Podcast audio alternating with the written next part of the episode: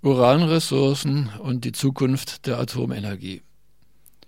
Der Treibstoff der Atomkraftwerke, Uran, wird immer teurer, denn, wie irgendwann bei jeder endlichen Ressource auf einem endlichen Planeten, gehen die weltweiten Vorräte zur Neige. Den Betreibern geht schon bald das Uran aus.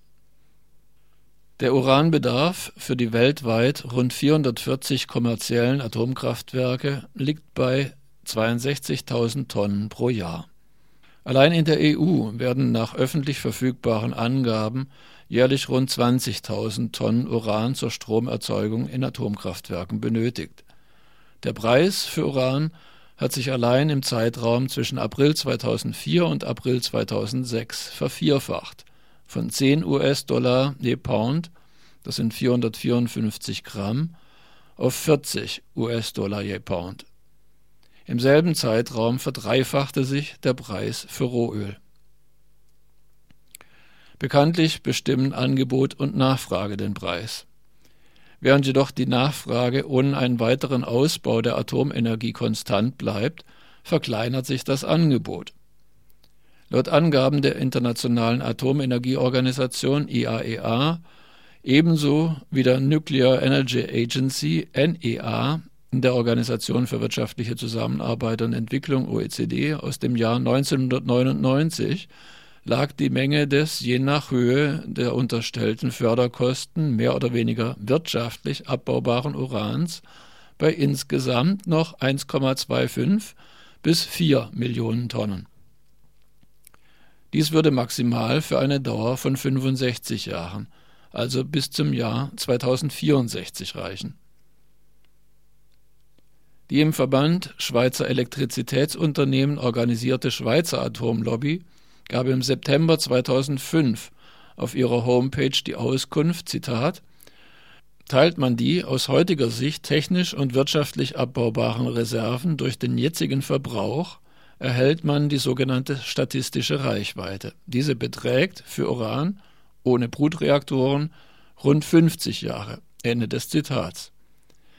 Nach deren offensichtlich optimistischer Berechnung bei denen keine Steigerung des Uranverbrauchs angenommen wurde, ergäbe sich also eine maximale Reichweite bis 2055.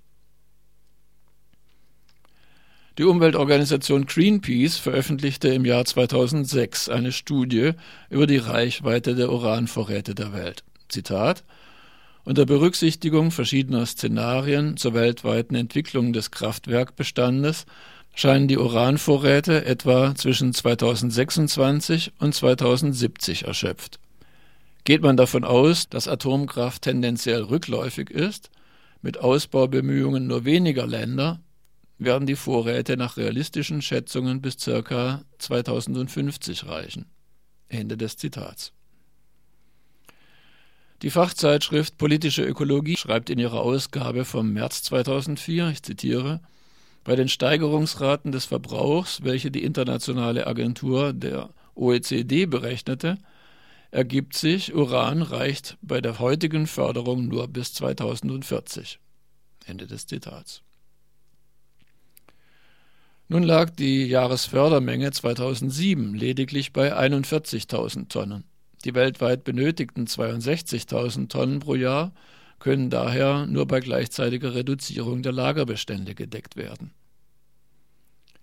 Bei den von der IAEA e genannten 1,25 bis 4 Millionen Tonnen Uran handelt es sich jedoch nur zum Teil um gesicherte, zum Teil aber auch um lediglich vermutete Uranvorkommen. Aus ökonomischen Gründen werden immer zunächst die am kostengünstigsten abzubauenden Vorkommen eines Rohstoffs abgebaut und erst nach und nach die weniger ergiebigen und aufwendiger zu erschließenden Ressourcen.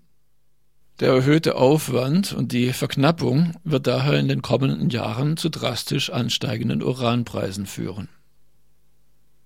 Dies ist im Zusammenhang mit den unvermeidlich steigenden Energiepreisen wegen der zunehmenden Verknappung der fossilen Energieträger zu sehen. Bei Erdöl war das weltweite Fördermaximum bereits in den Jahren nach der Jahrtausendwende erreicht und seitdem schrumpft das Angebot. Nur bei den derzeitigen Uranpreisen und den gegenwärtigen Bedingungen einer im Gegensatz zu anderen Energieträgern fehlenden Besteuerung von Uran und der Befreiung der Atomkraftwerke von einer ernstzunehmenden Haftpflichtversicherung können mit einem durchschnittlichen Atomkraftwerk jährlich rund 300 Millionen Euro Gewinn erzielt werden. Schon bei den heute realistisch auf rund 5 Milliarden Euro zu veranschlagenden Baukosten für ein Atomkraftwerk ergibt sich daraus ein Amortisationszeitraum von über 16 Jahren. Kein Fall für Investoren. Erst recht nicht, wenn bei steigenden Uranpreisen mit einer Verringerung des jährlichen Gewinns und einem daraus resultierend noch erheblich längeren Amortisationszeitraum gerechnet werden muss. Vor diesem Hintergrund ist es verwunderlich, wenn der Bundesverband der deutschen Industrie BDI in einer Studie aus dem Jahr 2005 mit dem Titel Ökonomische Auswirkungen alternativer Laufzeiten von Kernkraftwerken in Deutschland annimmt, die Brennstoffkosten für Atomkraftwerke würden in den kommenden 25 Jahren konstant bleiben. Nach wie vor hoffen interessierte Kreise darauf, dass die Investitionskosten bei dem ins Auge gefassten Neubau von Atomkraftwerken wie in den 1960er und 70er Jahren weitgehend dem Staat aufgebürdet werden können. Seltsamerweise bleibt in der BDI-Studie zudem unberücksichtigt, dass die Uranressourcen Westeuropas verschwindend gering und nur unter höchstem Kostenaufwand abzubauen sind. Uran macht also importabhängig. 96 Prozent der globalen Uranreserven finden sich in nur zehn Staaten der Erde. Über die meisten wirtschaftlich nutzbaren Ressourcen verfügen dabei Kanada und Australien, die heute zusammen für rund 45 Prozent der geförderten Mengen stehen, gefolgt von Kasachstan, Südafrika und Brasilien. Außerdem finden sich noch nennenswerte Vorkommen in Namibia, Usbekistan, den USA, Niger und Russland. Auffällig ist, dass große Produzenten wie Australien, Niger und Namibia selbst über gar keine Atomkraftwerke verfügen. Gerne wird ansonsten von Seiten der Industrie mit dem Argument für Atomenergie geworben, Deutschland müsse unabhängig von der gefährdeten Energieversorgung durch fossile Energieträger wie Öl und Gas werden. Die Unabhängigkeit von Rohstoffimporten lässt sich jedoch ganz offensichtlich mit Atomenergie nicht lösen. Würden die immer wieder in die öffentliche Diskussion getragenen Ausbaupläne der Atomenergie Wirklichkeit, wäre mit einem noch schnelleren Ende der Uranreserven zu rechnen. Nach einem Szenario für 2030, das mit steigendem Stromverbrauch und einem Anstieg des weltweiten Atomstromanteils auf 50 Prozent rechnet, ergibt sich eine drastische Verknappung der Uranressourcen. Wenn die Stromerzeugung ab dem Jahr 2010 linear ansteigt und 2030 das Fünffache des derzeitigen Niveaus erreicht, würden hierfür bis 2030 etwa 4,5 Millionen Tonnen Uran benötigt, mehr als die von der IAEA e angegebene Menge der Zitat gesicherten und vermuteten Uranressourcen. Besonders bedenklich ist zudem, dass die Energieschwemme, die in diesem Szenario dargestellt ist, den Ausbau einer energieintensiven Infrastruktur in der Wirtschaft fördern würde. Zugleich würden auf diesem Weg Energieeffizienz und der Ausbau der erneuerbaren Energien völlig uninteressant. Es ist widersinnig, damit zu argumentieren, ein Ausbau oder ein längeres Festhalten an der Atomenergie für eine sogenannte Übergangszeit gäbe den erneuerbaren Energien eine Chance für deren Ausbau. Der im Szenario beschriebene energieintensive Pfad lässt zudem den dringend nötigen Kampf gegen den Treibhauseffekt außen vor. Mit der Wiederaufarbeitung und dem schnellen Brüter sollten Konzepte verfolgt werden, um die Uranressourcen zu strecken. Doch diese Konzepte sind bereits vor Jahren gescheitert. In Deutschland wurde der Bau einer sogenannten Wiederaufarbeitungsanlage in Wackersdorf 1991 aufgegeben. Der schnelle Brüter Kalka musste ebenfalls 1991 endgültig stillgelegt werden. In Wiederaufarbeitungsanlagen, WAA abgekürzt, in Frankreich offiziell als Plutoniumfabriken, Usine Plutonium bezeichnet, werden abgebrannte Brennelemente mechanisch und chemisch zerlegt, um Uran und das neu entstandene Plutonium zu separieren.